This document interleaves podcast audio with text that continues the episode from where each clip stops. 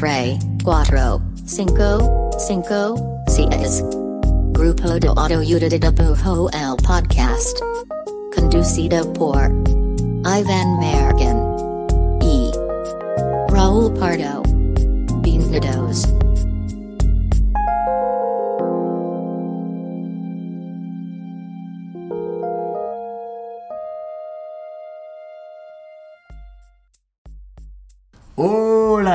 Este es el podcast del grupo de autoayuda de dibujo. Mi nombre es Iván Mallorquín y me encuentro aquí ah, con Raúl Pardo porque hoy quiero irme rápido, estoy muy emocionado. Eh, Raúl, ¿cómo estás? Por favor, presenta. Es el primer episodio así express.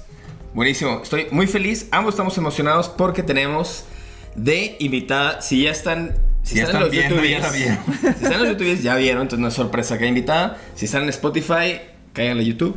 Este, tenemos de invitada a Anabela Cartolano, también conocida como Ani. Un poquito más cortito, quizá el resto del episodio va a ser así, pero diseñadora, Ilustradora. ilustradora, Sí. casi arquitecta, Sí. pero y música también. Muchos y muchos lo conocerán por las ligas menores. Directo a Argentina, presente aquí en México. Muchas gracias por estar aquí. Gracias por invitarme. ¿Cómo estás, Ani? Estoy muy bien, muy tranquila. Ah, qué ¿Cómo, bueno. cómo te trata México? Eh, el clima no me, no me ayudó. ¿No te encanta? No, no, no que no me encante, pero del cambio de clima algo pasó. Ayer me congestioné un poco y hoy estoy medio tomada, pero bien. Ok. Es de- engañoso. El DF siempre, digo, ya no es la primera vez que están aquí. Siento que es medio así, ¿no? Como que, ah, ya viste el sol, ¡pum! Es que Frío. creo que es la primera vez que venimos y llueve.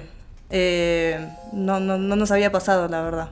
Así que ¿Qué pasó? siempre hay una primera Ciudad vez de para México. todo. Sorprendiendo siempre. Oye. Defraudando. Y vienes de Tulum, vienes de Tijuana. De pues es en todos Tulum, lados. Tijuana, por eso el cambio de clima, porque Tulum mucho calor, mucho sol, Tijuana, después Monterrey y ahora DF y ya después casa. Ok. Oye, este, bueno, vienes, vienes al país por, por tu faceta musical, ¿no? Pero algo que nos, bueno, cuando, cuando, pues yo cuando vi tu arte se me hizo interesante, o sea, yo escuchaba las ligas menores, y no, no pero no sabía que ilustrabas, ¿no? Y creo que vi algún como póster de las ligas, Sí. y luego vi que tú lo habías hecho, y ya como que de ahí di con tu Instagram. Entonces, se nos hizo bien chido, y también eh, por eso te invitamos al, al, al podcast, porque queremos hablar más sobre pues sobre tu quehacer visual, ¿no? Sobre Claro. todo lo que has hecho con, con, pues, con gráfica, con diseño, con ilustración. Y eso como que nos da mucha emoción de hablar y conocer. Y conocer. Entonces, hoy tenemos una dinámica bien sencilla. Esperamos. Sí, según yo es medio... Si no, puedes tirar todas las tazas al diablo. Pero bueno, entonces la dinámica de hoy es: preparamos una entrevista que tú vas a conducir. Más o menos. Ok.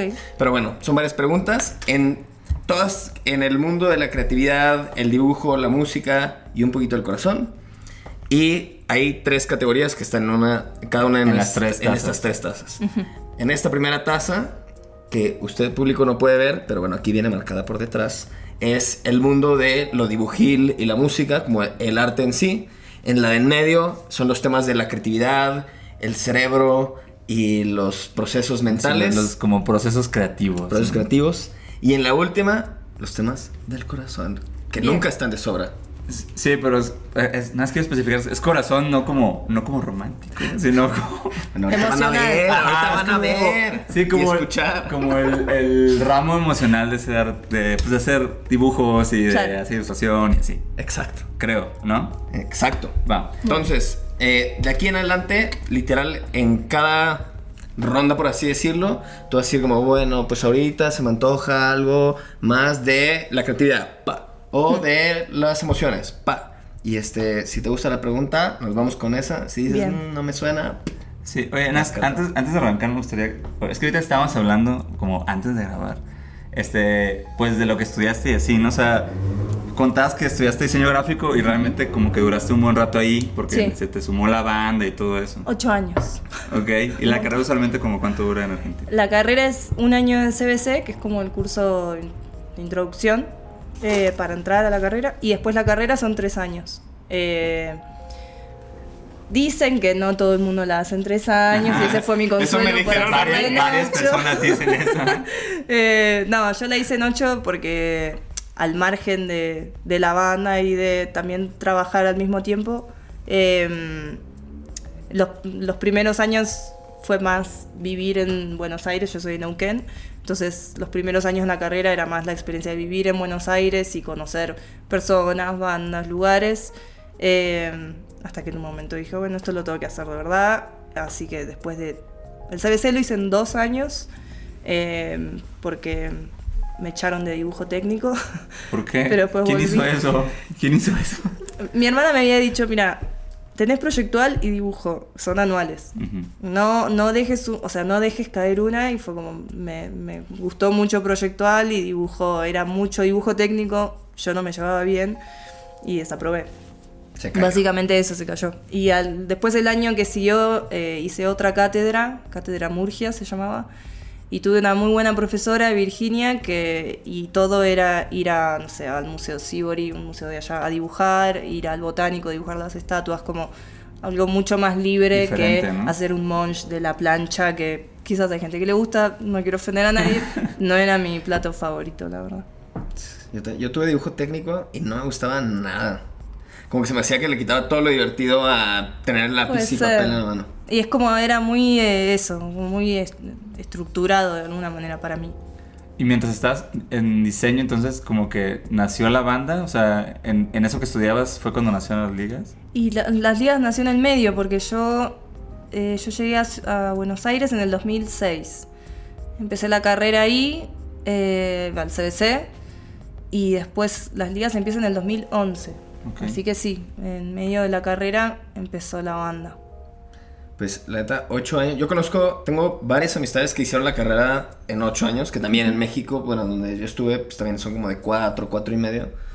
Pero creo que sí de algo habla, porque fuera de las circunstancias de cada quien, terminar en, en ocho años es como de que, pues, está muy cabrón. O sea, poca gente creo que lograría tener la convicción a cerrarla en un lapso de tiempo más largo, pues. Creo que era más por decir quiero terminar esto que empecé. Eh, mucha gente igual también deja la carrera y porque también empezó a trabajar y siguió trabajando diseñador gráfico y nada, se dio cuenta que no era necesario quizás.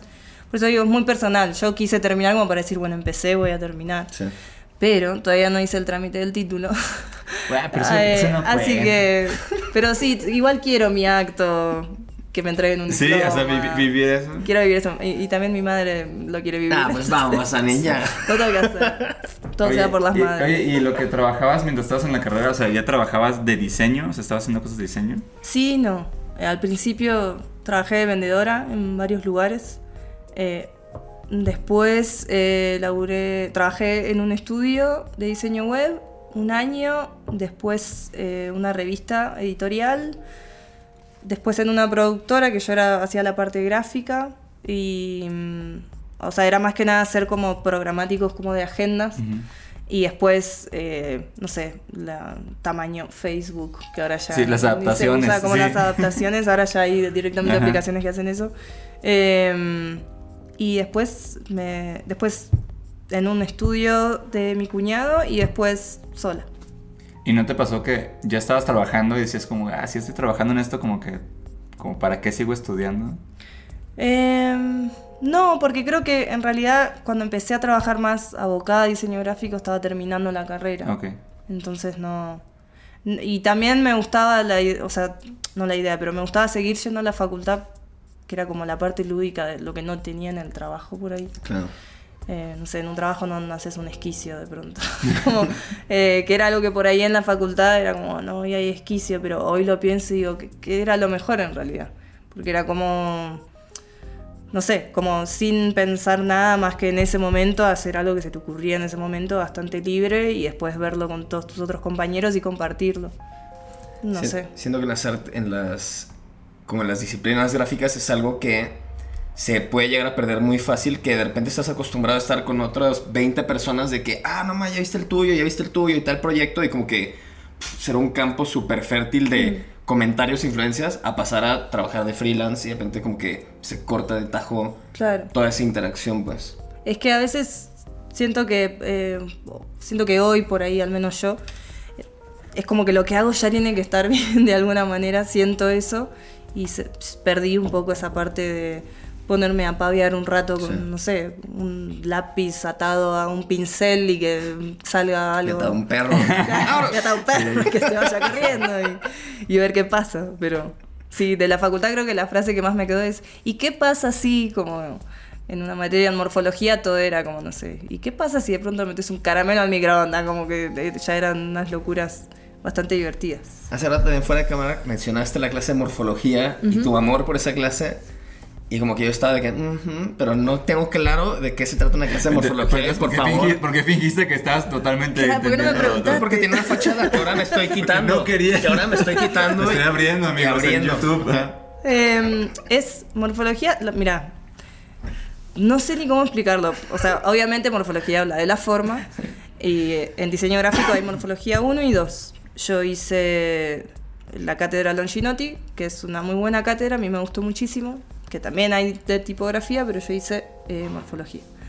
Y mm, el primer año ves como técnicas eh, de dibujo, o sea, no sé, mu- mucho de comprar distintos papeles, distintos materiales. Y en el segundo año es como que yo no empecé la materia sin entender qué era lo que estaba haciendo y creo que recién mitad de año final, ojo, esto yo, quizás hay alguien que de entrada sí. entendió todo y está pensando que tarada que no entendió, Eh, pero mm, te enseñan a lo que yo me quedé con morfología 2 es como una enseñanza de edición visual de no sé tener distintos objetos y ordenarlos de una man- manera que visualmente sea eh, cómodo de ver Ok. ¿Y está enfocado al diseño o al dibujo? ¿O es para las dos? O sea, es como de composición, pues, a lo que... puede ser más de composición sí porque no sé si está muy abocado al dibujo en sí de hecho los trabajos son no sé había un, un trabajo que era como elegir dos materiales y después haces piezas, no sé, de pronto, no sé, madera y cartón y vas haciendo cosas con eso, pero después tenés que hacer un libro de los objetos que hiciste. O sea, de verdad me es muy raro explicarlo y para mí cualquier persona, sea diseñador gráfico o no, tendría que... Tendría, no quiero obligar a nadie a nada, pero... Me sentí descalificado del juego. Es muy linda materia y las teóricas son muy buenas. O sea, la verdad que nada, me llevo cosas muy lindas de esa, Se escucha muy chido. de esa Oye, materia. oye, ¿Y tú qué haces ilustración? Pero estudiaste diseño, que digo, creo que es, ese es como, por lo menos aquí en México es muy común que muchos ilustradores estu- estudian diseño gráfico, Mm. porque creo que antes no había tantas carreras como de ilustración. En nuestra generación no había carreras de ilustración. Ajá, pero, Sí, pero pues, conozco muchos ilustradores que como que les conflictúa mucho el diseño gráfico. O sea, a ti te gusta... Ay, no sé qué fue eso. A ti te gusta este... Es, o sea, ¿te gusta hacer branding? ¿Te gusta hacer logo? O sea, ¿más diseño o, o no te gusta para nada? Me gusta, pero siento que me quedé muy atrás. Y con la ilustración me pasa incluso a veces eh, a la hora de componer una ilustración con una tipografía, a mí me cuesta. Eh, soy más de por ahí una tipografía a mano, ya sí es algo... No tengo idea, viste, por ahí en internet es como, estas son las 10 tipografías que se usan Salen hoy. todo el tiempo en TikTok. Y me quedo helada porque digo, ¿y esta? Como no, no, ya no sé. Entonces, por ahí a, mi manera de resolver eso es como hacerlo a mano. Claro. Mm, pero bueno, eh, no, no, no por desmerecer las tipografías o los paquetes de tipografía, pues está buenísimo. Pero yo por ahí es como, bueno, lo puedo resolver más fácil, a menos que me pidan algo más serio, algo, bueno, ahí sí. Pero por lo general esa es mi manera. Sí, y te pregunto porque pues tienes experiencia en diseño web, que, es, Mm. que creo que sí es algo bien diferente de hacer ilustración. O sea, como hacer páginas web o así. Sí, o sea, a ver, tuve un año. No Ajá. sé si tengo mucha experiencia. Un año, un año es, Un año de diseño web. Un- Un año es una vida. pero- Creo que hoy sí, hoy va todo tan rápido que un año parecen cinco. Pero, eh, no sé, mi experiencia en diseño web era para tener una experiencia en un estudio, Ujú. Porque siempre escuchaba de, no sé, personas que de pronto se quedan a dormir y era como, ¿qué es esa locura? Voy a ir a Pero ver. sí, quiero verlo, quiero, quiero verlo. No les creo, yo quiero sufrir igual. Que manden la pizza. ¿Y, y- y te tocó esa experiencia? ¿Te tocó, te No, tocó yo eso? no me quedaba no, no. Pero sí me tocó de... Ya ni nada, mentirosos. No, no, ojo, hay gente que se queda a dormir, se queda hasta el día siguiente, como gente que realmente está ahí. Eh, yo es como no quería estar ni una hora extra, que igual hacía horas extras, eh, más. Era como, eh, es muy... em, no era mi ritmo el ritmo de un estudio, Claro. de, al menos en el que estuve, de agencia de diseño web, no era mi ritmo. También qué bueno que lo dejaste. Yo nunca estuve en un estudio. per Sí, se. es, es que es como una agencia, Una ¿no? agencia. Es como una agencia de publicidad. Y siento que Claro. en México, o sea, como que aquí en México, el. Me atrevería a decir el 80% de las personas que yo conozco del gremio, todas pasaron por agencia y todas tienen como historias de guerra, casi, o sea, ese nivel de. como de trauma de agencia, pues. O sea, de desveladas, de malos tratos, Es que es como una de neta, de cultura- sufrir Claro. con una cultura súper no chida. Sí. Y siento que yo me hubiera costado mucho. Siento que si hubiera estado ahí sería como el pollito así que no aguanta de este tipo de cultura para hacer trabajo creativo, pues. Y yo fui un poco el pollito. yo fui Sí, un poco el así que pollito. todos dicen, bueno, nos vamos a quedar a trabajar. No, No, yo no, ya no. me. Eh, y también creo que me quedó, lo- me dijeron como, no, no te vemos muy proactiva. Y fue como, bueno, adiós. o sea, está viendo, están viendo, ustedes lo veo yo. Ya está, listo. Adiós. Por ejemplo, nos contaste ahorita, digo, no sé si fue ese trabajo que una vez te tocó que con la banda iban a salir a tocar fuera de Argentina y no pudiste por los horarios de ese lugar, ¿no? Es que recién entraba. digo el nombre del lugar porque parece Ah, que. no, eso es como, no tienes que, no tienes que, no, no, no, es- no es una investigación sobre esa agencia, ¿no? Pero por favor, a cámara. Poquito más mirando a cámara.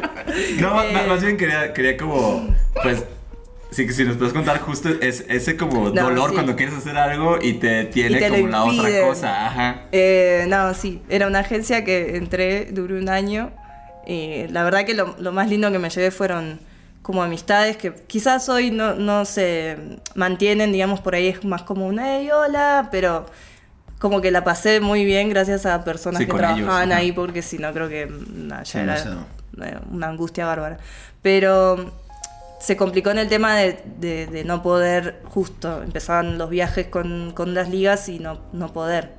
Y hubo uno que fue el que decís que nos habían invitado, René, que le mando un beso, nos había invitado a Pomona eh, a tocar a un, festival que armaba él que se llamaba Ayuda Pomona y no, no pudimos ir. O sea, pregunté y fue feo también porque me dijeron, ah, bueno, lo vamos a hablar. Y me dio cierto nivel de esperanza. y después estaba en la compu trabajando y me dijeron, Anabela, ¿puedes venir? Así que, bueno, voy. Y dije, bueno, me van a decir que sí. Y lo gracioso fue que cuando yo les conté y les pedí, fue como, bueno, eh, tengo una banda, quizás no la conocen, pero se llama, y es como obvio que no la van a conocer, como, porque, pero nada, y, y me dijeron que no, que no se podía porque recién había entrado, entonces no me correspondían las vacaciones. Ujú. Y tenía lógica, pero decepción.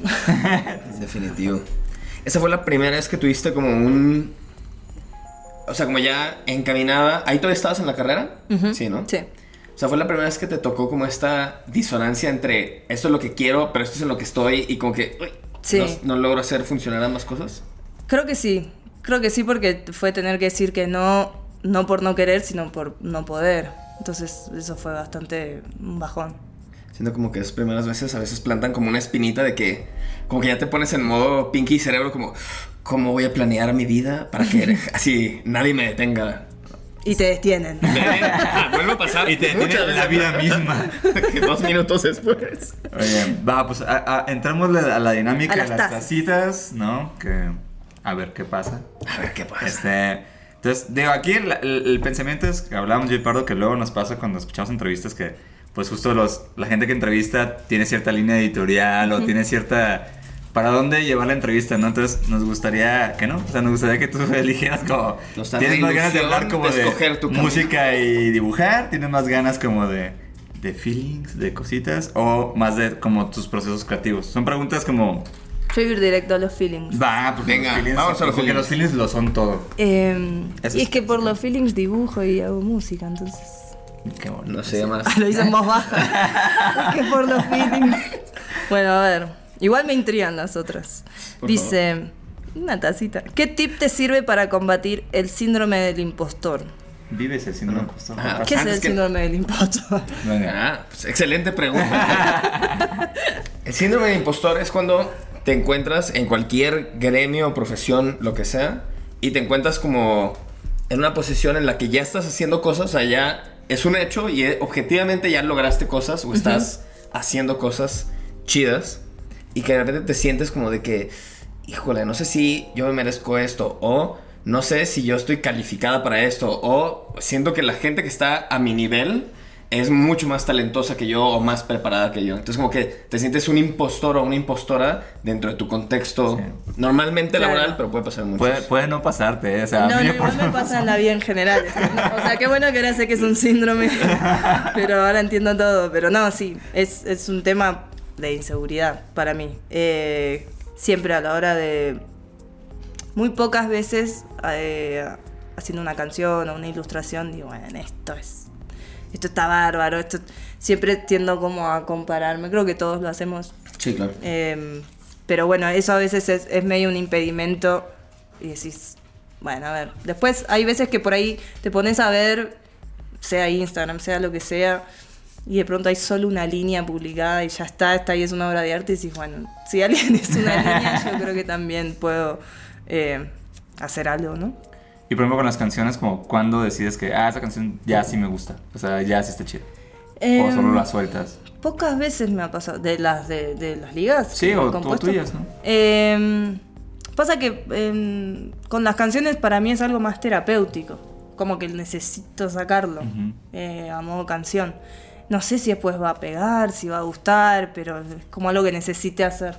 Y el dibujo, entonces, en, y en el dibujo, o sea, ¿cuál es la diferencia entonces cuando dibujas? Que el dibujo mm, de alguna manera es algo más pensado. eh, no tan, "Oh, vomité esto. Ujú. Eh, por ahora, para mí. Eh, Con el dibujo, ¿con cuál de las dos te cuesta más trabajo? Digo, me queda muy clara la diferencia de cómo salen y como con qué envolvente emocional vienen. ¿Con cuál te cuesta más trabajo como decir como a quien sea, tanto a miembros de la banda como al mundo o a alguien conocido como, hey, chécate, terminé esto o trabajé esto, sea canción o, o- o obra visual, ¿cuál te cuesta más trabajo como de que no, obra visual. obra visual? 100% obra visual, sí. Ok. Eh, con las canciones me es más, más fácil. Eh, con. No, aparte, cuando aprendí en la facultad lo que era horror vacui, dije, claro. Como la hoja en blanco, y creo que esto es algo que a muchos ilustradores les pasa, de, de tener miedo a la hoja en blanco, básicamente. Es como, tenés un lápiz, una hoja y decís, ¿qué hago? Y el otro día hasta mi psicólogo me dijo, bueno, tirá líneas, o sea, hace algo, como poné una canción y lo que sea que te salga a hacer, no importa si, si está bien, si está mal, eh, al menos vas a haber estado una hora o media hora con la cabeza en blanco solamente dibujando. Y me parece que eso por ahí es como lo que yo le digo lo lúdico en Sí. la ilustración de disfrutar. Eh, nada, eso. Me gusta. No conocía ese concepto tal cual. ¿eh? El- Horror vacui. Me siento muy académica, Casi, eh. casi sonó El algo, música atrás y como medio... Me sentí como, acuerdo que dice, cuando conociste, cuando conocí el horror vacui, y yo, claro, sí, obvio. Este, pero claro que el miedo al ojo en blanco es algo que siento que Sí. todo mundo comprende, ¿no? Como, porque podrías hacer como lo que sea Sí. y nada, ¿no? Y podrías quedarte que una hora de que, ay, realmente no hice nada, claro. Sí, sí, sí. Y en el tema del síndrome de impostor, la neta, me pone... Yo hubiera pensado al revés, como que el tema de la, De la canción. de la canción sería porque justo por el tema de los sentimientos, de cómo viene y de cómo es un output mucho más emocional que el diseño que quizá viene parte emocional, parte este, más pensado y demás. Que en, la- en lo emocional pues estás más vulnerable, pero creo que al mismo tiempo, y tra- estoy tratando de racionalizar, igual y tú me dices que es otra razón, ¿no? Pero como que teniendo claro que el propósito de hacer una canción es, es meramente emocional y terapéutico, pues no necesitas justificar nada porque esto es lo que salió, ¿no? Y es Claro. como de que de aquí vino y es auténtico, entonces como que hay mucho menos margen de juicio y es como... Sí, es eso yo, lo que está. Ah, eso. Sí, tal cual. Y cuando, y, también, o sea, tienes como, o sea, he visto tu, tu obra de, de artística, pues, y creo que muchas por comisión, ¿no? O sea, veo que tapas y pósters y demás. Sí. Cuando dibujas lo que quieres dibujar, como qué dibujas? O sea, como cuando, si puedes usar el dibujo solo como una especie de catalizador, como qué dibujas usualmente? Por ahí no tanto dibujo, sino cortar y pegar Ah, claro, cosas. como. Como algo más, eh, no sé, de juego. Igual la hubo un, hace poco, había visto una peli eh, que me recomendó un amigo, Dante, que es animador, ilustrador, y mm, El sabor del té, que igual también en la facultad me la venían recomendando toda la carrera básicamente, y no la había visto y la verdad la recomiendo. Y me gustó tanto que quería, o sea, tiene imágenes muy lindas, las quise ilustrar, Entonces después armé como mi propio afiche de la película. Ah, qué chido. Como que eh, ilustré varias escenas que me gustaban y después armé una composición. Y después algo chiquito tipográfico porque es lo que más me cuesta. Creo que vi ese, ese póster, de hecho. Está aquí flotando ahora en YouTube. ¿Está en YouTube? La magia de lo- la edición lo hizo posible. Pero justo es- ese ejercicio de cuando, cuando algo que te gustó o, o sientes como feelings por una cosa, como dibujarla, creo que es bien chingón, ¿no? Creo que facilita Sí. mucho hacer algo. Pues. Sí, sí, sí. Pero me es muy difícil de la nada eh, ilustrar algo. Eso sí. Me, me cuesta. Pues sí, a muchos creo. A ver, agarra otra tacita. Lo más tener que pasar la frase Bueno, para ponerla también en una quieras, tipografía ¿eh? así A barroca. ver. La de Es una pregunta sobre tipografía, de hecho. Ah. Tre- top 3 tipografías. ¿Qué recomiendas en Top 10 Helvética. fonts de 2023. ¿Cómo manejas tus referencias a la hora de dibujar? ¿Y qué tanto hay que tomar de otros artistas? De todo esto, Hmm. en tu opinión. Em, referencias, la verdad que me gustaría decir algo más prolijo, pero a veces un día vi un video de una señora básicamente de YouTube que hablaba de Instagram y de las redes sociales y cómo sacarle beneficio propio. Y, y, por ejemplo, si todo era en base a los algoritmos, logaritmos, algoritmos, Ujú, sí, algoritmo. algoritmos, Algoritmos eh, como usarlo a beneficio propio. Entonces me dediqué a empezar a poner like y guardar ilustraciones eh, que me gustaban. Como trataste de educar a tu algoritmo. Claro, como educar a mi algoritmo, que era lo que estaba diciendo esta señora. Y la realidad es que funcionó, porque a veces es como yo voy mucho a la lupita de Instagram y eran todas cosas que no, no tenía ganas de ver todo el tiempo Hollywood, cuerpos perfectos, como quería ver algo más que me interese a mí, entonces la verdad que eso me ayudó bastante. No sé si son referencias, pero sí es como, qué lindo esto, la verdad, que como generar un tablero que te dé ganas de ilustrar. Que creo que es lo mismo que tener un corcho y pegar Claro. cosas que te gustaron, me parece que es lo más eh, práctico. Yo en mis casas, en mis casas, parece. en mi casa en Acapulco. pero... Todas mis casas tengo En varias corchos. casas. No, lo que pasa es que me mudé bastante, eh, 13 veces. Y en, no, sí son, sí son bastantes. en los departamentos en los que viví, alquilé, eh, suelo tener cosas, no en el de ahora raramente, ahora que lo pienso, pero sí eh, cosas que me gusten pegadas, visuales o fotografías o... Que es muy, es muy amplio el mundo visual, entonces está bueno siempre tener algo que te baje un poco a tierra, si no, en vez de mirar la pared en blanco, eh, mirar eso. Así que creo que por ahí esas serían mis referencias. Un corcho con cosas pegadas. Eh, ¿Y qué tanto hay que tomar de otros artistas? Bueno, esto era por ahí que hablábamos antes de empezar a grabar de que yo por ahí opinaba de Pinterest. Sí. Eh, que está bien ver un, ver un poco, pero siento que a veces eh, al ver mucho Instagram o al ver Pinterest y tener mil pestañas, es como que terminás, en, ve- en vez de hacer esto del pincel atado al perro, eh, terminás como por ahí perdiendo tiempo. Yo en la facultad, recién al final de la carrera, empecé a usar Pinterest. Y lo que hacía en un momento era como ponerme un límite horario de Pinterest, porque si no era como, el tiempo pasó, no empecé mi entrega y solo tengo 800.000 pestañas Si abiertas. infinitas tus, tus, tus Entonces, eh, nada, por ahí eso, limitar el tiempo de búsqueda de referencias, digamos, eh, y animarse a, a dejarse llevar con lo que sea, sea un lápiz o no sé, un, hoy un lápiz digital, lo que sea. O sea, en la música sientes que pensaste tu sonido o nada más fue como algo que se fue dando de todo lo que escuchaste en tu vida. Creo que es más Sí, ¿no? la segunda, sí. Eh, como que a la hora de hacer una canción no pienso como quiero que sea como tal. Y eh, aparte, por lo general, la- las que compuse yo son guitarra y voz, el boceto. Ujú. Y no sé, por ahí es como que ya, ya, hay, un- ya hay algo definido, que después se puede cambiar o no igual, eh, pero como que medio ya está ahí hecho. Con la ilustración me pasa de, de por ahí dejar algo incompleto y decir, bueno, no termino otro día. Igual en, las, en los dos ámbitos me pasa que me molesta mucho dejar algo sin terminar. Como que por ahí hago una canción y me fal sé que me falta por una cuestión de estructura que yo tengo, que tampoco la tengo tan arraigada, pero de verso, verso, estribillo. Un puente, verso, estribillo, como la fórmula fácil quizás, y que por ahí me falta letra y es como, bueno, después la termino. Y después nunca más agarro esa canción. Entonces es como, uy, tengo que terminarla. Eh, me gusta como empezar y terminar, si puedo, si me sale, empezar y terminarlo, porque siento que después si no lo, lo voy pateando y queda incompleto. Sí. Creo que sería bueno tener como verso estribillo en el dibujo, ¿no? Así Claro, como- una así que, estructura digo, más mira, fácil. Y aquí meto un coro y estuvo chido. Y acá una línea azul. años.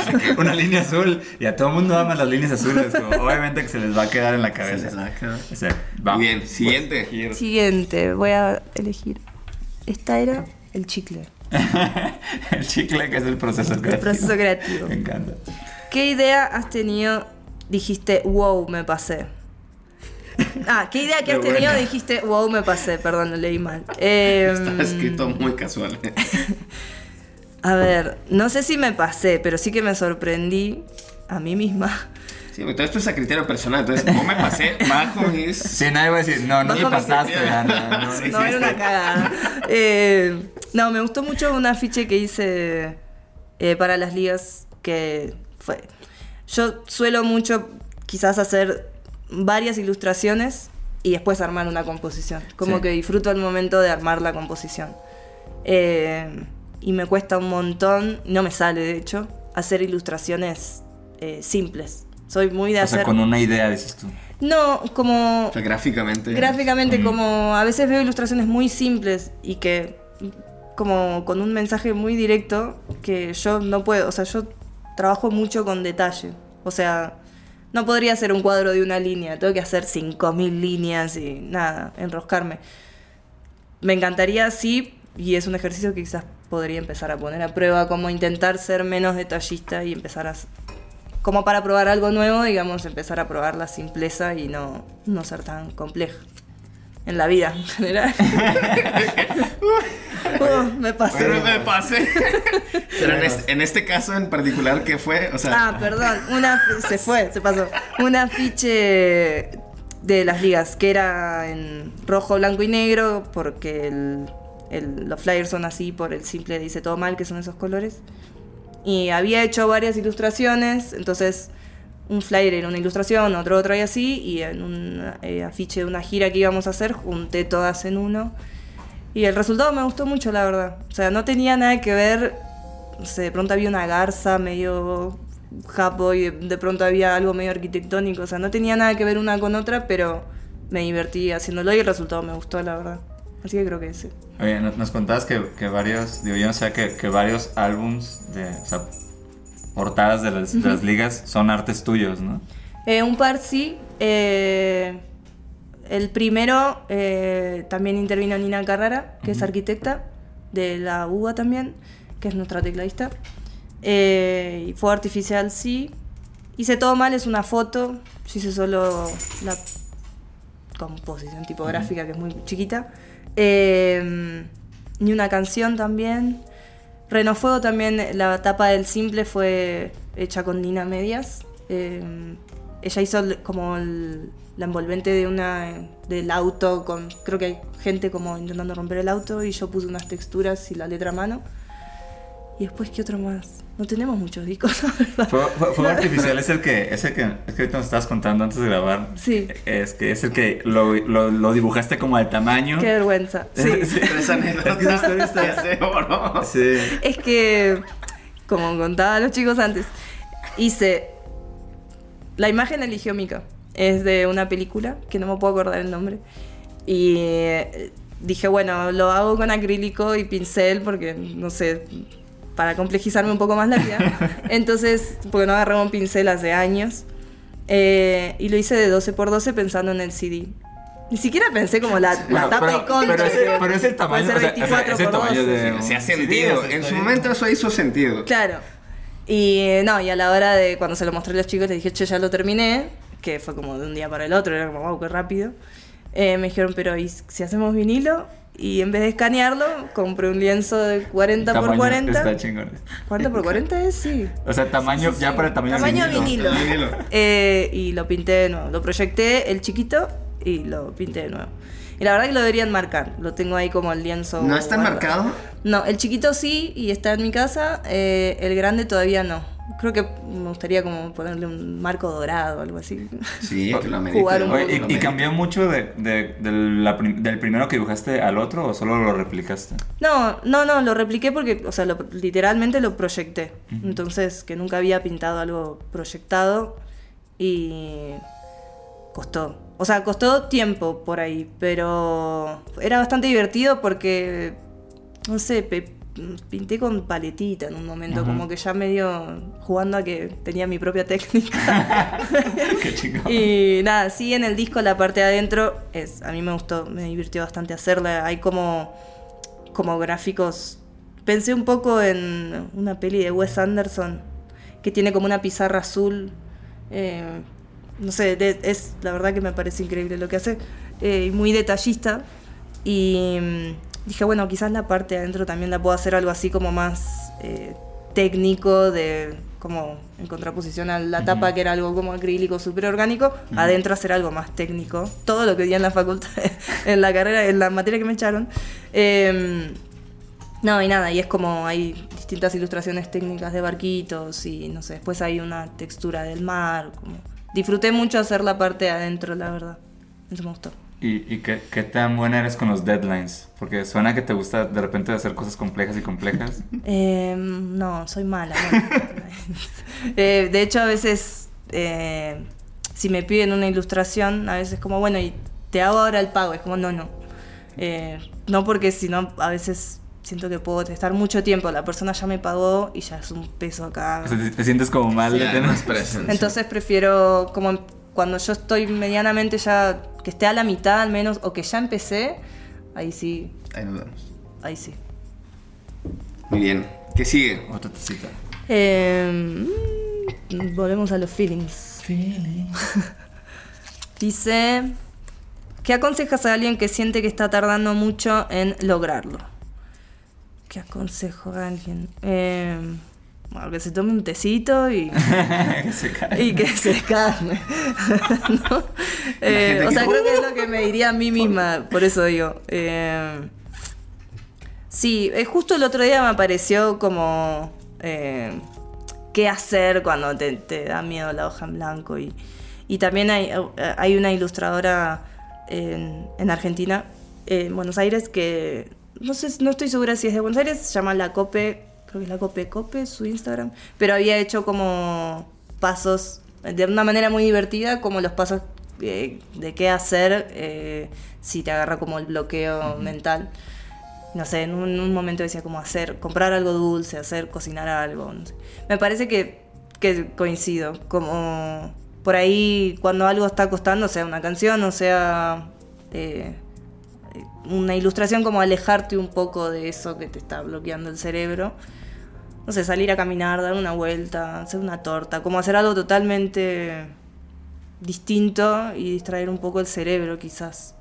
Y cuando es Pero lograrlo acá me parece que... Sí, o sea, como cuando alejas la lupa y ya no solo es un proyecto o un álbum o una serie de ilustraciones, sino más bien como de que, híjole, en, en cuestión carrera, siento que todavía no.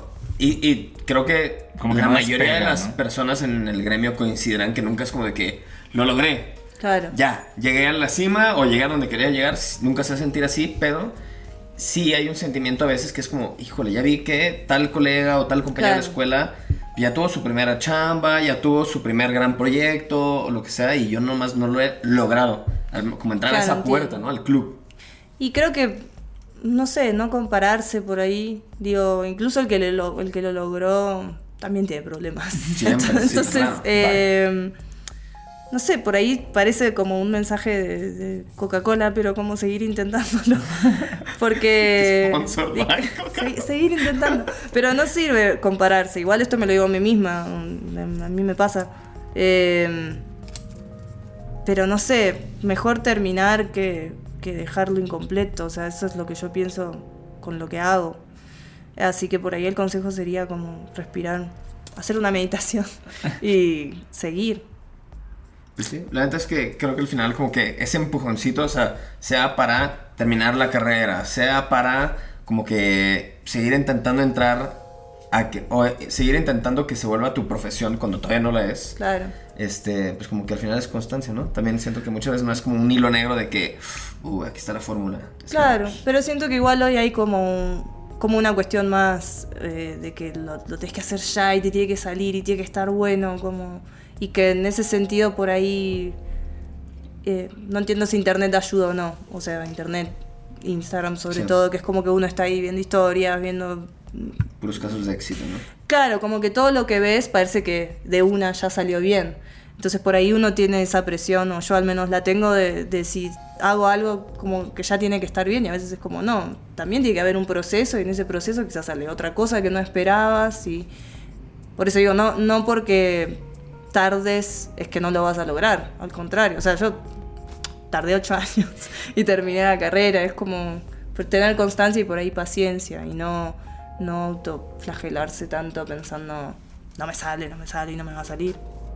A mí me gusta mucho esta idea que, que dices tú y que, comparto, como que el hecho de, de terminar cositas, como que ayuda un chingo a, a tener como un flujo de hacer más cosas. Aunque no sea la forma final de las cosas, o sea, aunque no tengas la mejor herramienta o el mejor software, o sea, como que solo como aventarte a hacer algo y acabarlo, como que va a hacer que lo deseches y arranques otra cosa. Claro. Sí, y sirve como un cuento, ¿no? A lo largo, así como quizá no terminas como lo, la mega meta, pero esas mini metas sirven así como de que de pomadita para Sí, de ah, que... sí acabé ese E Incluso, o sea, al margen de- del dibujo y las canciones, en general, eh, yo aprendí que está bueno hacerse listas.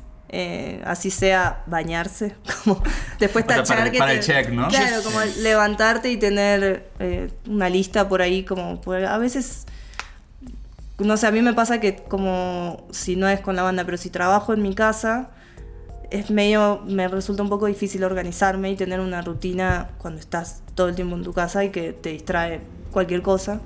Entonces por ahí o ir a un lugar de trabajar o hacerte una lista y así sea eso, como una pequeña cosa, está como científicamente comprobado que Aquí están los datos. si- acá arriba, que si uno lo tacha ya te genera como una buena Sí, se- se una satisfacción, como Yo bueno, como- hice esto.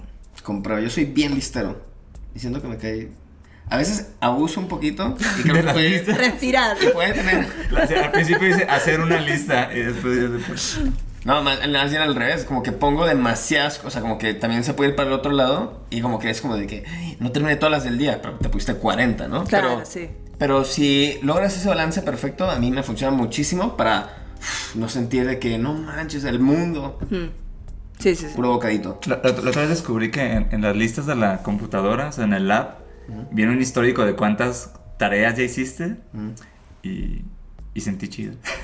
y dije, sí, Hay una aplicación que. sí, o sea, en la computadora hay como una app de listas, ¿no? Entonces yo la uso también cuando freelanceo para decir, ah, primero tengo que dibujar tal cosa, ¿sí? Ah, Pero descubrí que tiene como un listado de todas las listas que hiciste y cuántas cumpliste. uy, no, Ah, terrible. no eso, no, yo no tengo Es que yo históricos. nomás, como que le piqué y dije, y ya llevaba como 100 cosas. Y dije, ah, hice 100 cosas. Pueden ser cualquier tontera, Claro. ¿no? Pero son 100 Pero son 100 cosas. Suena, Cabrón. suena cabrón.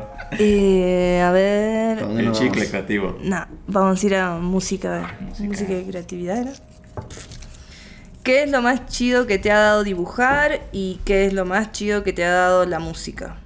Em, creo que ambas dos conocer personas que les guste lo mismo, o sea, con el dibujo o sea con la música. Fin. Eh, no, no, No se pero necesita dar una cátedra la acá. verdad que sí, eh, creo que es lo más lindo de ambas dos. Pero la neta es que siento que no, no es tan usual. Digo, en- en- creo que aquí hemos tenido mucho más gente que solo vive en el mundo de la, de la dibujada. Pero aunque sí conocer gente, definitivamente es una respuesta que sucede. Creo que mucha gente se- no, no es como su, su principal, pues. Entonces, Claro. como que el encontrar un crew de gentes similares, creo que es muy apreciado. Sobre todo en, estas, en estos gremios que a veces son bien solitarios. Claro, es que sí, o sea, a mí me pasó primero con la música, después con la ilustración, pero de, no sé, viajar a, otro país, otro lado y, y también encontrar como eso mismo que vos vivís en tu lugar afuera. Y conocer gente que después te habilite como si volvés, volver a verlo no sé, me parece lo más lindo por ahí. Compartir. Voy a llorar. No, pero sí, comunidad creo que también está en mi top siempre. Top, top 5. top 5 de fuentes. Está en mi top 100 2023. cosas que me han gustado. vas a Conocer llorar, fuentes, conocer tipografía. bueno, vuelvo a los feelings. Eh, ¿Qué detonó en ti el entregarte a tus proyectos personales? ¿Qué fue lo que hizo que dieras ese salto de fe? No sé si está muy compleja la pregunta, pero o sea, ¿qué fue lo que te hizo decir como, voy, sí, me voy a la banda o me dibujar? A la banda no dudé un segundo. Fue como, esto lo voy a hacer. Y, y creo que lo que haga que me vuelque a ser freelancer fue darme cuenta que no iba a poder seguir con la banda y que tenía un perrito que tenía que cuidar porque ya era viejito y que tenía que sí o sí estar en mi casa básicamente, así que no fue fe, fue mi, mi querido compañero animal lo que me hizo quedarme. Y hay un, y hubo un sentimiento que digo, aquí hay claramente dos caminos que si bien se empalman y demás, son muy diferentes. Mm. En la música dices como, no lo pensé una vez, como cuál fue ese trigger que, que fue como, que también igual a veces no tiene palabras, ¿no? Y no fue algo súper objetivo ni calculado, pero es muy diferente lo que sientes, imagino que sí, respecto a la música y la banda, a tu obra visual que sé que hace rato nos contabas que vienen de lados diferentes, ¿no? A la hora de decir como me voy a dedicar a esto, también viene de razones diferentes. Mm, ¿Cómo? No entendí muy bien, perdón. O sea, el, la razón para decir como me voy a dedicar a la banda no lo va a pensar dos veces. sí, ¿Te avientas? a la pileta. Esa razón, ¿de dónde vino? Y de decir, por ejemplo, durante la carrera de que no, pues sabes qué, arquitectura a volar. Y esto a volar, me voy a lo visual, ¿de dónde vino eso? Pues Claro. Sí, quiero aclarar lo de casi arquitecta, eh, fue porque me anoté, pero no, no es que estudié arquitectura ni nada. Simplemente me anoté sin saber que era arquitectura en el- Sí, es la planilla del hablando antes de CBC. eso y como que se nos quedó. aquí el Porque título de arquitecta. Casi arquitecta digo, wow, es un montón. Eh, no, creo que porque la música es algo que de chica eh, me gustó. Mm, No sé, hace poco eh, estaba ahora de visita una de mis hermanas, Flor, que también le mando un beso. Y mm, me contó que yo de chica me sentaba con auriculares a escuchar música clásica, no sé cuándo tenía siete años. Como que iba a la tardecita, me sentaba ahí, escuchaba música digo, wow. Eh, no sé, como esas cosas con yo con la ilustración al menos no lo tenía, o sea, no, no tengo recuerdo de por ahí.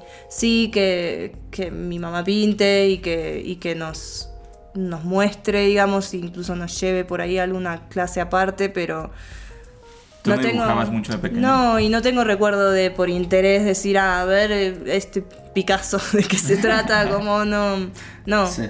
Entonces, con la música sí hubo algo como más de interés propio, de siempre estar constantemente buscando, incluso después bandas, eh, historias de bandas, cómo se llamaban, de dónde eran y qué otra banda tocó, y como más una investigación que siento que con el dibujo yo no tuve. Sí, sí, ya traías historia, pues, o sea, ya tenías una relación con la música Claro. mucho más arraigada. Sí. Así que no sé si contesté bien. Sí. ¿Sí? Yo, yo digo que sí. Yo digo digo que que solo ¿Qué dice usted? Pónganlo en correctas los cuando comentarios. hablamos de feelings. Contestó mal. Ah, pésimo. Se fue de mambo. Eh, a ver, voy a volver al chiclecito. Dice, ¿crees que es importante saber un poco de diferentes ramas y disciplinas o es mejor enfocarte en una cosa? No. Eh, no. No, respuesta final. Se acabó, gran Ahí la respuesta. interprétalo como quieran. No, para mí, eh, no, siempre saber de diferentes ramas y disciplinas me parece que, a ver, no es que voy a mañana me pongo a leer medicina y pasado de un contador, pero siento que a veces enfocarse en una cosa es como que te acota mucho. A mí una vez me dijeron que, que, me iba a ser un poco complejo hacer las dos cosas a la vez, música y diseño gráfico, y sí hay algo de razón ahí porque uno no, no pone el 100% sea en diseño gráfico o sea en la banda. Igual creo que ahora mi 100 es más que nada la banda. Eh, pero también siento que está bueno hacer distintas cosas, varias cosas, digamos, como tener distintos kiosquitos de cosas que uno hace en vez de solo uno. A veces es como muy, no sé, que te limita mucho el cerebro tener una cosa.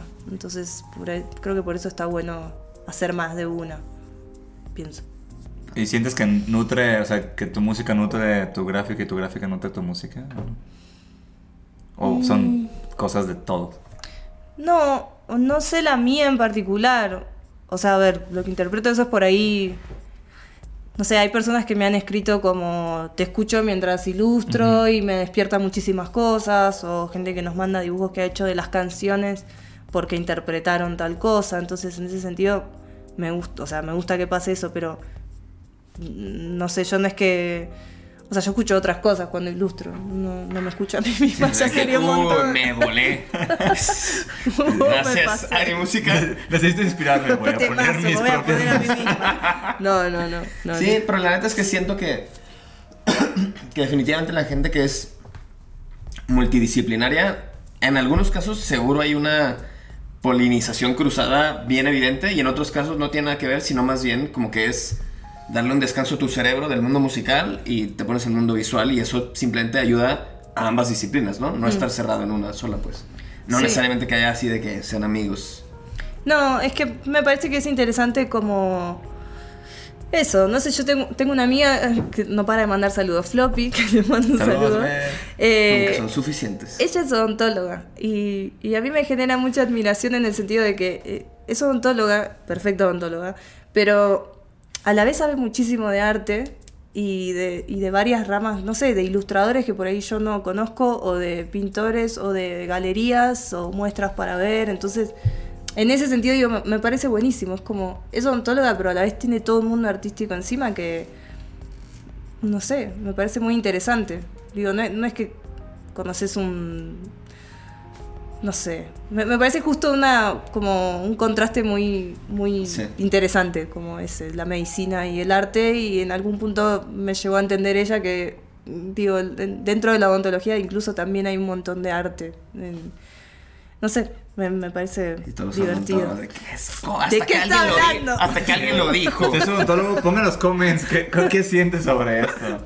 Este, pero pero yo, yo también siento que es bien bonito cuando descubres en ramas que no parecen propias del arte Claro. como algo de arte. O sea, Sí. es bien chingón. Sí. Y siento que para el cerebro, si lo que decías como de que te ayuda a no estar cerrado en algo, creo que por eso, por ejemplo, lo hemos visto en un chorro de recomendaciones de cómo ser más creativo, cómo desbloquearte, así como que muchas veces cae una recomendación muy similar que es procura siempre ser amateur en algo, ¿no? Que aunque no sea como la disciplina que quieres dominar o que quieres comercializar o lo que sea, pero como que siempre tener esa parte del cerebro que está en otra cosa que no es tu día a día, te ayuda a que en general te sientas más abierto y que lo del día a día se vea influenciado por apertura o por creatividad que quizá te aportó esa cosa nueva, pues. Claro. Sí, otra cosa que, que distraiga. Yo tengo la cocina, por ejemplo. A mí me, me hace muy bien cocinar. Eh, así que bueno, cada ¿Y uno tiene lo suyo. Sí. Va, yo quiero creer Bien. que sí. sí. Es que a veces siento que hay que decir las cosas como con más confianza. sí, totalmente. Porque si no, todo es, no, no sé, más o menos. Bueno, el ¿cuál- síndrome del impostor de todo el rato. Ah, esa vez, ya, ya quedó el concepto. Eh, ¿Y cuál es tu platillo que más te gusta cocinar? Eh, y me vuelco más hacia las cosas dulces. Budines, galletitas, eh, muffins. Me gusta. O sea, pero sí, eh, mi- mis padres, mi madre nos, nos ha enseñado de chicas a cocinar, que a veces cuando éramos chicas, somos cuatro hermanas nosotras, que les mando un saludo a todas. eh, pero era como, voy a cocinar, vengan a ver. Y era como, no. Pero hoy, la verdad que hace, bueno, no, no sé hace cuánto fue, pero le terminé diciendo como, la verdad que si bien odiaba eso, gracias. Porque, eh, no sé. Es como que hay, hay veces que necesito cocinar como para airear un poco la cabeza. Creo que en la pandemia lo que más hice fue cocinar. O sea, buscar recetas, cocinar como tenía la cabeza ahí en la cocina, básicamente. Sí, en la pandemia creo que hubo como un auge de hacer galletas, ¿no? Sí, sí. es chido. Yo me dediqué a comer mucho, ¿no? No sé cocinar, pero comer mucho sí. No sé cocinar, pero comer. Venga, Eh, ¿para dónde? a ver. Eh, música y creatividad era. Wick. Música y chicles. Eh, ¿Cuál es tu power song para dibujar? ¿Tienes alguna? ¿Sabes que no? Algo las ligas porque te gusta escucharte cuando dibujas. no, no, no. em, no, sí tengo una playlist que, que se llama Piano, porque me gusta mucho el piano, y ahí tengo como mi selección de, no sé, de Chopin, de Ok. qué sé yo. Como O más. música clásica para dibujar. Sí. Mm. Una vez eh, me puse a buscar en YouTube que ya hay de todo, ya todos lo sabemos, pero mm, decía, por si no conocen YouTube, Aquí arriba está youtube.com. eh, no, pero me- dio mucha risa como pues, decía música para sentirte un perfecto villano. Y era como. Tchaikovsky, muchas como música clásica y me- la verdad puse eso y ilustraba y me reía porque era como esto es increíble, la verdad. No me siento una villana, pero me, me encanta que le hayan puesto como ese concepto Y te de- sentías malvada, te sentías un perfecto poco malvada. villano. No, pero, pero podía imaginármelo por ahí. Así que nada, por ahí esos. Hay, hay muchas buenas playlists eh, como para. Porque a, a veces lo que me pasa a mí es que por querer poner algo, una, algo para mientras trabajo, pierdo más tiempo. eh, entonces es como, bueno, quiero darle play a algo y ya. Y. Nada, eso, listas. Listas de YouTube por ahí más random que no sean las mías de Spotify. Me gusta que tu lista se llama piano. Piano. Yo Simplemente la de- de para sentirte villano suena muy chingón. eh, el perfecto villano. A ver, volvemos a los feelings. De piano. ¿Cuál es tu mayor sueño como artista? Wow. Eh, No me digan artista. Ahorita estamos, ahorita estamos hablando de eso, ¿verdad? es que, nada, igual hablábamos eso, que sí, soy artista, pero que hay algo raro en decir soy artista. Eh, no tiene mucho sentido lo que acabo de decir, pero No, bueno. Creo que la mayoría de la gente que lo escucha conecta con ese. Con ese, con, con Con ese ese sentir. feeling. Con ese sentir, sí. Eh, mi mayor sueño. Pero acá, de ilustración, de música o de todo. Tú quieras. La verdad es que puede ser de todo. O sea, si es un sueño compartido en el que se empalman ambas cosas. Dibu- así dibujar y tocando la guitarra como mismo tiempo. No lo había pensado. O sea, mi mayor sueño. lo recorta. Eh, Una pequeña edición. mi mayor sueño es eh, ser pianista. Sí. Sí. ¿Y La si tocas algo sí. de piano? Sí, pero oído. Entonces, eh, nada, ahora estaba trabajando un poco. En la pandemia hice clases, eh, pero me cuesta mucho tener constancia por ahí, que es lo que más se necesita en la vida. Pero No en el piano, en la y en la vida. Pero tener constancia. Y sobre todo después cuando, o sea, cuando arrancó el 2021, que ya podíamos muy de a poco volver a tocar, no llegué. Entonces, eh, sí tengo cosas que por ahí grabé de tocar a oído, porque me senté y salió. Y ahora como que quiero un poco bajar eso a tierra y que no quede en una nota de voz perdida en el celular. La, la guitarra aprendiste entonces como nada más como con tabs o, o sea, ¿cómo, cómo aprendiste a tocar la guitarra? Sí, muy bastante autodidacta, la verdad. O sea, yo cuando era chica eh, iba a un taller de música, música de expresión corporal. Y fui de los 6 a los 12 más o menos. Y era algo muy bonito, muy en grupo. eh, y había, por ejemplo, un salón, no sé, había un órgano, batería, como que había varios instrumentos y de pronto era como, bueno, entrábamos los 12 que éramos, o por ahí más o menos esa cantidad de, de niños, y, y cada uno tocaba, lo único que te pedían era que haya cierta armonía entre lo que tocaba el otro y vos.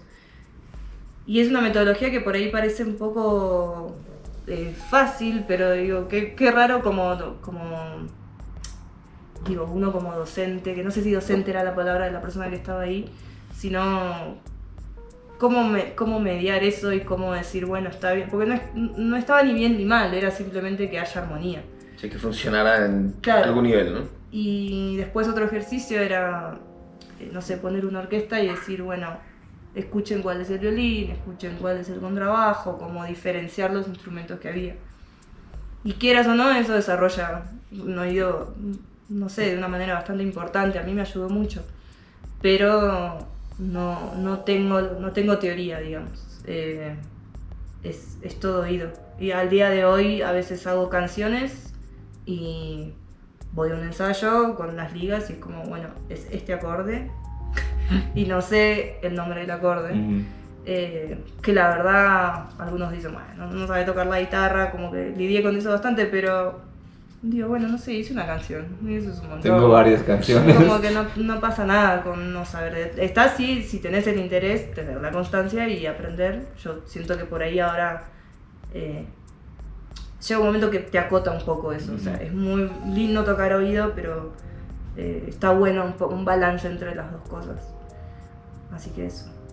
Suenan bien chidas esas clases de.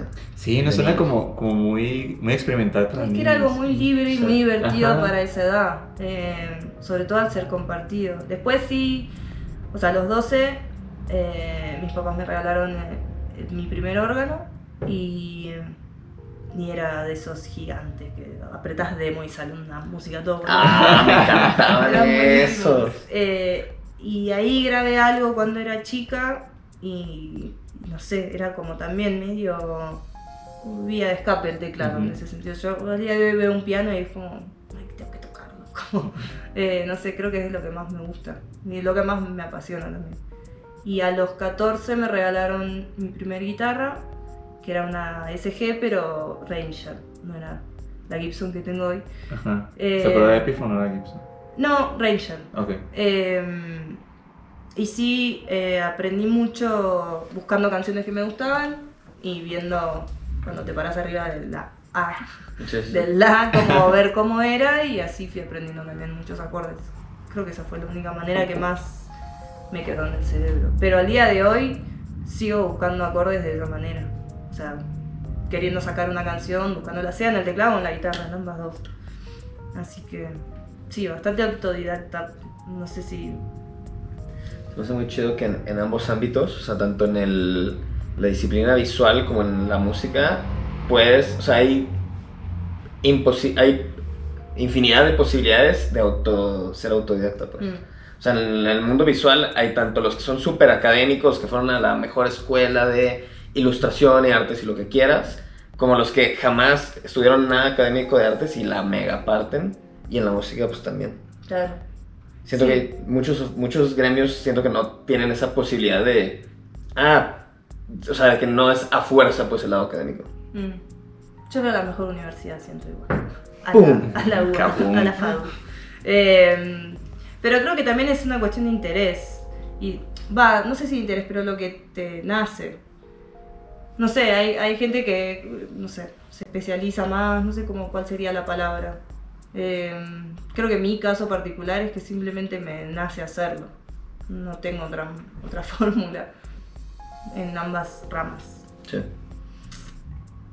Ah, Ya, pues claro. sí, es que me quedé pensando. Me quedé pensando como, eso, oye, sí, cierto. Este, ¿Saco otra? Sí. Eh, ¿Cuál ha sido tu mayor fracaso? Esto es muy profundo. Qué fuerte. Qué fuerte. Sí. Puedes decir ninguno. Eh, no paro de triunfar. Eh, Mi fracaso es que siempre estoy triunfando. mi fracaso. Bueno, debe haber otro más actual, pero sí recuerdo uno en una materia que me había sacado sobre nivel, que es una muy buena nota. En, creo que fue diseño 2. Eh, había que hacer un libro objeto, me había ido muy bien. Y la entrega que seguía era la final y me agarró como un- una especie de bloqueo. Y no, cuando vi los paneles que era lo que se entregaba en el piso, dije, esto está todo mal y dejé la materia. Y ¿Cómo? me O sea, como- sentí muy fracasada. O sea, ¿ya no fuiste a la materia? No, no, la dejé. La dejé.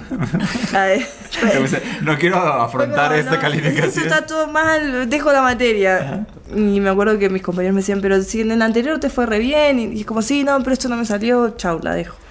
¿Qué Así tanto que- de esa decisión, a- o sea, más bien, después de esa decisión tuviste un momento pronto o después que dijiste como, híjole, mano, ¿qué hice? Así como O sea- de que súper pude haberlo presentado, no pasaba nada. Creo que pude haber. No sé si llegaba a hacer otra cosa, como que me di cuenta cuando los vi que había hecho mal la consigna realmente. Y de pronto tenía todas algo muy de, de texto, nada. No sé, fue algo rarísimo, la verdad. No lo volví a vivir, por suerte. Em, que cuando ves algo y decís, esto, esto está mal, de verdad. O sea, ni, ni, ni le voy a quitar tiempo al docente de que corrija esto, porque ya sé que está mal. Eh, así que quizás o sea, recuerdo, no sé si fue mi mayor fracaso, pero sí recuerdo la sensación de decir fracasé. Sí, quedó marcado. pues. Eh, sí, así que creo que eso.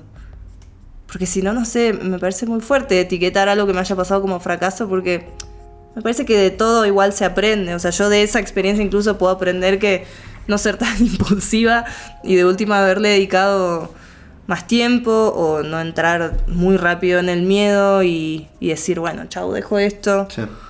Así que, o sea, digo, siempre para mí es como por contrastes y si no fracasás tampoco sabes lo que es triunfar, no sé cuál sería el opuesto. Entonces me parece que tiene que haber un poco de ambas. A ver, no vivir fracasando, pero tampoco podés vivir triunfando. Entonces, digo, tiene que haber un balance ahí. No, que me- claro. me y creo que es algo clave que el fracaso, o sea, también, digo, aparte, ustedes no están viendo el papelito, pero está en negro. y como- Claro, soy muy fuerte. Acá lo, lo voy a mostrar. ¿Cuál ha sido tu mayor pum fracaso? En negrita. Pero definitivamente el fracaso tiene que ver mucho con, con el sentimiento, porque pocas veces, creo que en la escuela son de las pocas veces donde sí hay una calificación que puede definir un fracaso o un éxito, ¿no? De que abajo de tanto reprobaste la materia Claro. o arriba de tanto la pasaste. Pero fuera de eso creo que es muy a criterio personal de qué, de cuál era tu expectativa, pues. Entonces el fracaso como que se define mucho por el sentimiento Claro. a la hora de exponer algo al mundo o a la hora de lanzar algo o de terminar algo, ¿no? Hmm. Entonces, pues sí, o sea, si, es- si en la escuela ese sentimiento fue muy claro, pero ya en la vida se matiza y no se siente tanto como fracaso, pues creo que un buen, Sí, sí. un buen indicador, pues. Fue en la facultad, ¿eh? No fue en la escuela. No, es que aquí le hacemos escuela. Lo que me Ah, listo, porque capaz se malinterpretó y ya era bastante grande, pero estaba, ya estaba fracasando. ¿Quieres, quieres Eh. hablar un papelito? Eh, Digo, también cuando quieras, ¿eh? Podemos detenernos o seguirnos. ¿Qué hago? ¿Sí? tú quieras. A ver. El chicle. Explicativo. ¿Qué es algo que no aprendiste en la escuela sobre dibujar que crees que deberían de enseñar sobre este mundo? Wow. En la facultad. Mm, Ahora entendí yo. Yo aprendí eso yo también. sobre este mundo. Ay, no sé. O sea, el- en el mundo del dibujar, ¿no? Como No, de- puede ser este mundo en el que en esta, en esta dimensión. Eh, no sé, porque a mí en la facultad justamente me enseñaron a tener constancia y no, no dejar por dejar. Y a ocupar el lugar que elegiste tener y darle ese propósito. Entonces, no sé, eso me parece bastante importante. Como que siento que en la facultad, en la UBA, no es por... eh, nadie me, no me sponsorea la UBA, pero No, digo... pero yo aquí ya puse tres veces el logo, ¿eh? Está flotando de No, YouTube. pero es, es, es como que si bien uno va a hacer una carrera, hay también un aprendizaje eh, social y personal que no sé si en otras... Bueno, no, eh, no- no- de- o sea, digo no sé porque realmente no lo sé, no sé cómo es en otras universidades, pero que yo sí aprecié de la facultad. Como por ahí a- muchos más aprendizajes que no eran solo dibujo técnico, historia del arte, como al margen de lo académico, algo más eh, personal. Entonces, justo a mí me tocó una escuela bastante, en ese sentido, eficaz. Así que no sé qué. La vuelvo a leer, pero no sé. avienta ese papel, aviéntalo a volar. Se está. me hace una gran fortuna porque te aseguro que el 99% de las personas que respondieran a esa pregunta tendrían así de que una lista de que no, esto y el otro y el otro. Al menos en nuestra experiencia, la gente que hemos conocido. Y también porque siento que pues muchas carreras y universidades no están preparadas, sobre todo en el mundo visual. Siento que como que se dan muchas veces por lo técnico y lo humano, que es lo que mencionas, como que queda un poco ahí en los márgenes. O, se- o como que no piensan en el mundo general como de ser freelance, entonces más te enseñan a dibujar, pero un chorro de cosas quedan como en un punto ciego. Sí, Claro. como que distan mucho de, de la profesión real a lo que estuviste estudiando. ¿no? Exacto. Mm. Bueno. A ver. No, este ya salió recién. Ya no hay casi. Creo que de Feelings ya no hay más. Ah, queda Feelings una. queda ¿Te una. acabaste los feelings? La, más, Es. la más importante. Em, ¿Qué película siempre te logra inspirar? Bueno, me pasa lo mismo con la como la Power Song. No tengo una sola. Entonces, eh, sí me pasa que a veces veo películas y me dan ganas de ilustrar escenas. Eh, que es lo que me pasa con esta El sabor del té. Pero, no sé. Ve- veo mucho El Padrino. pero no sé si, si pero, es... pero ves de que la trilogía o solo es la 1. No, la 1. O sea, una, hace poco un amigo, Fabi, que le mando un beso, me dijo, yo cuando estoy aburrido veo El Padrino, la tengo de fondo, y empecé a aplicar eso. Y me, me parece, me parece bárbara. Así que por ahí podría nombrar ahora. No sé si es que me inspira a dibujar o algo, pero sí que. Sí, pero te me- gusta tenerla presente, pues. Sí. Así que. Es una padrino. selección muy particular. Sí, me gusta. No sé me quién gusta, tiene el no, padrino. buenísimo. O sea, capaz alguien dice algo, más rápido. artístico. Voy a ver algo rápido, ¿no? De padrino. Pero es como la, la búsqueda fácil. Es que siento eso, como que a veces uno en la búsqueda pierde tiempo. Eh, Es en elegir qué poner. Claro, como que es difícil decir, bueno, a ver qué me pongo de fondo para poder trabajar tranquila. Mm. No sé si el padrino no más tranquilo para ponerse de fondo, pero bueno. No, pero ya es tu conocido. Creo que hay un patrón ahí con lo que dices de las, de las listas musicales, de la película. Es como. A ver, creo que me siempre pierdo más tiempo en la curaduría de la preparación. Vámonos. Vamos es con más, el- sí, o sea, a veces, eh, bueno, yo estoy acá, y, y- pero no, no suelo escuchar podcast. Eso, esto es una verdad que tengo que decir. Eh, Fuerte- fuerte declaración. Se acaba el Fuerte- episodio. apagando. Eh, pero siempre eh, reconozco que es lindo, o sea, las pocas veces que he escuchado es lindo eh, como esto, tener, escuchar una charla y sentir que estás ahí, como que sentir que sos parte mientras estás. Pues, suelo escuchar la radio, eso sí, como ciertos programas de radio. Pero no sé, como que no, no entré, me parece 100% en el mundo del podcast, que sé que es muy amplio y que hay cosas muy buenas también para escuchar. Eh, no quería ofender a nadie, pero esa Ah, es mi, muy bien. mi verdad. No, todo bien, chao. Me voy a evitar estas lágrimas en post. Eh, pero bueno, eh, sí, a veces siento que cuando uno busca qué escuchar, qué ver, qué poner, está bueno tener como un fácil acceso a algo. Claro. ¿Y te gusta eso de como de las plataformas, o sea, como Spotify, así que ya simplemente sueltan y sueltan, o sea, como los el algoritmo de Spotify que escuchas una cosa y luego te puede soltar 100? Que- Eh, sí, también, ah, no sé, la llevé un poco, la moldeé a mi manera. De Spotify a veces me pasa que... mm, No quiero que me cancelen de Spotify por decir esto, pero... no, eh, estamos hablando de otro Spotify. No, que a veces dice, eh, no sé, nuevo lanzamiento de... Y es como una reversión de algo ya viejo. Entonces digo, nuevo o descubrimiento semanal y me tira algo que ya está en otra playlist. Entonces como... Siento que tengo que ir cambiando los eso, los algoritmos como para que, que realmente me tire algo nuevo. Igual, a mi experiencia, las cosas nuevas musicales, al menos que me han llegado, fue más por el boca en boca que Spotify. Como que Spotify siento que por ahí me queda un me gusta en un tema, pero después yo no investigué quién era la banda, de dónde era, qué pasaba. Cosa que antes sí hacía. Eh, pero sí he descubierto más música o bandas por boca en boca y de ir a ver en vivo que, que por Spotify. Siento que en los tiempos de los CDs como que eso era como más, no sé si valorado, pero como que justo el, Mm. el encontrar una banda como que te decís, bueno, voy a escucharla muy cabrón y ya decido si la desecho o no. Mm. Y como que ahora como escuchas una canción y puede ser como solo la canción y nada más, como que no sientes tanto apego. Bueno, a mí, a mí me tocó mucho cuando alguien me pasaba como CDs con diferentes temas de diferentes bandas. ¿no? Claro. Como que de ahí tenía que investigar. y investigar. Y porque ya requería. O sea, el que tuvieras el álbum de alguien ya requería que. Plata. ya re- dinero Sí, de entrada, y o esfuerzo de ir a que te lo prestara un amigo o lo que Claro. sea. Entonces, como que si ya le dedicaste ese esfuerzo previo, pues ya lo escuchas de una vez todo, a conciencia. Hmm. Sí, yo también tenía amigos que nos grabábamos eh, compilados y eso sirvió un montón.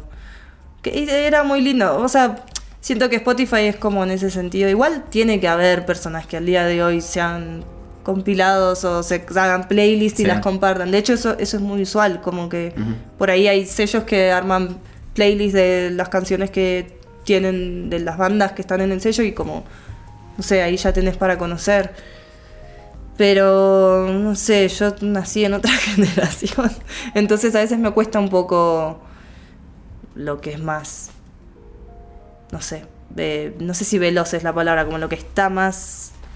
Siento que hoy está todo muy eh, ahí. Y a veces es muy difícil concentrarse en cinco porque hay cinco millones. Entonces, Sí. ay, me cuesta mucho a mí acotarme por ahí. No sé si... Pues es un rollo. Siento que tener la extra accesibilidad Claro, lo vuelve pasa. así como casi se vuelve contraproducente. Mm. pues. Sí, por eso, no sé, esto que decía esta señora, que no me sé el nombre, pero de llevar el, eh, la aplicación a un beneficio tuyo, creo que no sé, y, eh, lo intento al menos. Y con Spotify lo mismo. Igual he descubierto cosas con Spotify, no le voy a sacar ese, ese provecho.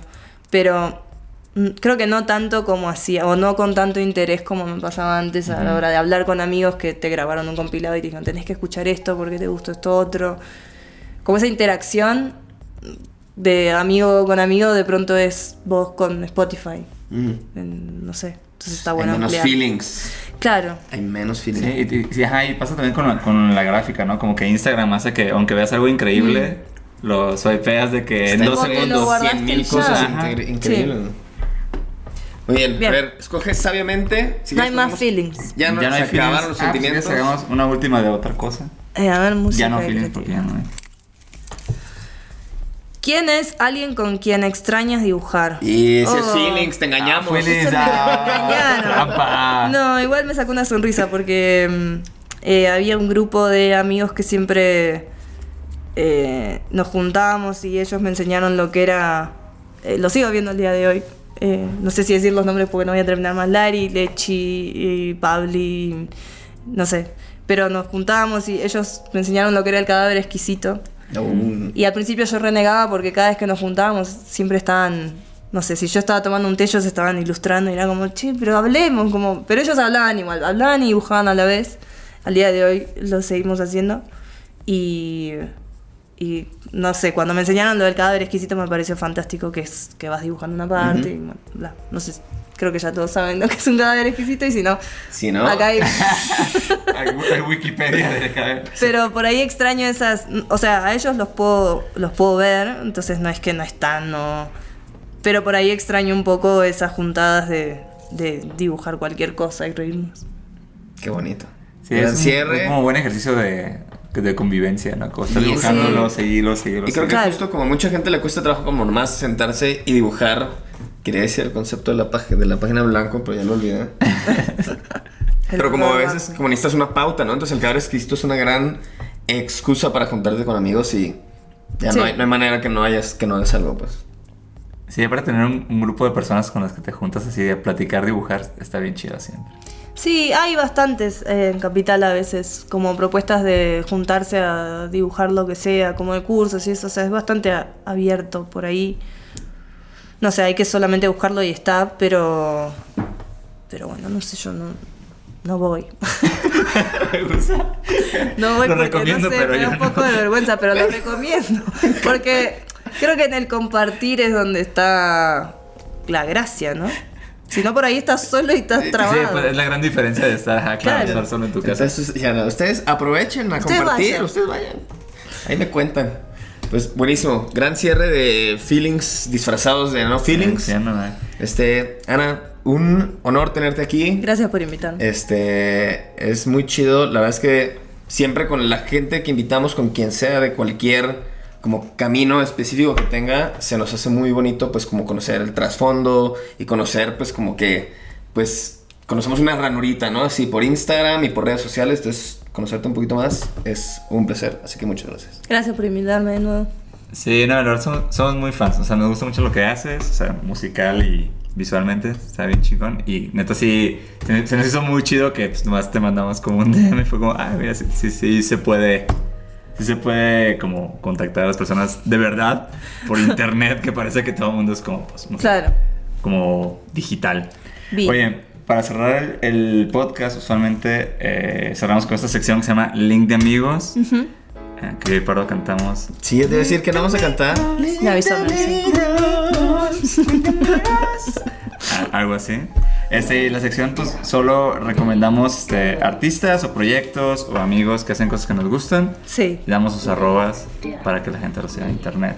Y les den mucho amor. Ujú. Entonces, Eh, Tú tienes varios. Tienes Tengo varios. varios. Y tengo más, pero bueno, estos son los. A ver. Eh, Flab Tattoo es una amiga mía, mejor amiga que ilustra y tatúa. Eh, Horror Florido es eh, Lari, una amiga de las del grupo que dibujábamos, que hace pins. De hecho, los pins de las ligas eh, los hace ella. O sea, yo le paso el Illustrator y ella los hace. ¿Ambas están en Argentina? ¿Dónde están? Están en. Eh, Fla está en Buenos Aires, Lari está en Lago Puelo, que es en Chubut, eh, al sur, en Argentina. Eh, después eh, Eugen dibuja es Euge, que, que nada, es, ella me agregó a un grupo de WhatsApp con más ilustradores y nada, autoayuda ilustrada se llama y me parece buenísimo. Eh, Mm. hay mu- Demanda en camino. hay mucho. Para nosotros. Hay muy buena información en ese grupo. Yo no hablo mucho, pero es como que digo, wow, eh, nada. Ahí hay muy buenos ilustradores que a veces digo, estoy en un grupo de WhatsApp con, wow. Eh, Capeman, eh, que es un amigo de la facultad, que nada, este es ilustra increíble. Después está, bueno, él no lo conozco, o sea, lo conozco en persona, pero digo, no somos amigos. Este lo inventé. Este es inventado. No, no, no es inventado. Eh, es Pancho Pepe, que creo que es Pancho Pepe 2000 en Instagram. Bueno, Bueno, buscaremos el arroba y ponemos la Sí, correcta. Pero nada, me, me gusta mucho lo que hace y a veces hace como eh, con viñetas y mensajes muy cortitos, pero que me, me destruyen en el buen sentido. Eh, Pitucardi es otro que también me gusta. Mm, Eh, alguien lo sí, dijo. sí, sí, sí, Acampante lo dijo. Ah, de Mar del Plata. Em, Es cierto. Y eh, Andrés Yea es, en- es de Rosario y, y no sé, la verdad que hace bastante sigo lo que hace. Así que, ¿Andrés bueno, hay- Yea? sí, Qué gran nombre de Y, usuario. Buen arroba. creo que hay un, un guion bajo en el medio, Bueno, después lo debería buscar. Aquí ponemos los múltiples y Si está en YouTube, arrobas. todo se investigó y se puso bien. Pero bueno, no sé, hay, hay un millón igual, la verdad, pero estos son como los que primero se me vinieron a la cabeza. Que algunos son Excelente, amigos son y un otros no tanto. Gran, gran colección para ver su chamba y seguirlos. Tú, perdón, ¿quién pones en tu link de mí? Mi link de amigos es. No supe escoger uno, así que pongo dos. Pero ambos son. coinciden en que es gente del mundo visual haciendo música, así que se hizo apropiado. Muy apropiado. Este, uno es Macabro TV, el proyecto musical de David Rocha, que es arroba macabro.tv. Y el otro es Radio Carretera, que es arroba radio-carretera, que es el proyecto musical de Alfonso de Anda, que es muy fan tuyo, así que seguro le va a dar muchos celos este capítulo. Así que un saludo a ambos. Escuchen su música, porque sé que mucha gente lo sigue, pero no mucha gente conoce su música, así que para que le echen Los voy a, los voy a echar Está muy chido, sí, está chido. Este, yo quiero en mi link de amigos poner a Estampita, arroba Estampita, Delfina Pérez, de Argentina. Eh, justo con ella trabajamos hace unos años y, y cuando trabajaba con, con Estampita me pasaban muchas bandas como argentinas, entonces creo que fue una etapa que escuché mucha música como argentina. Sí, eh, iba conmigo a la facultad, Nah, así que no le mando un abrazo.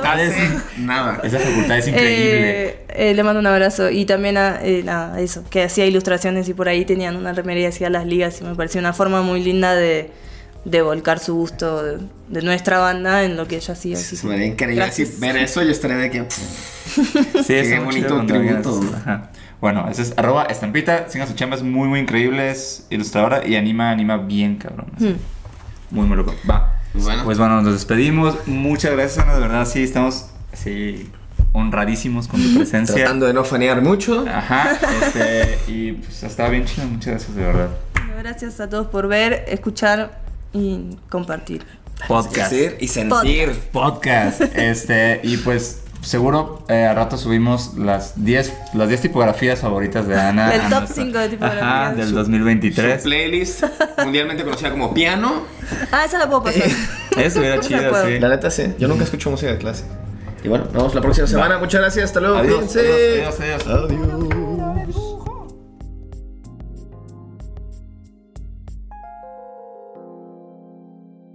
Grupo de Auto Udida Bujo El Podcast.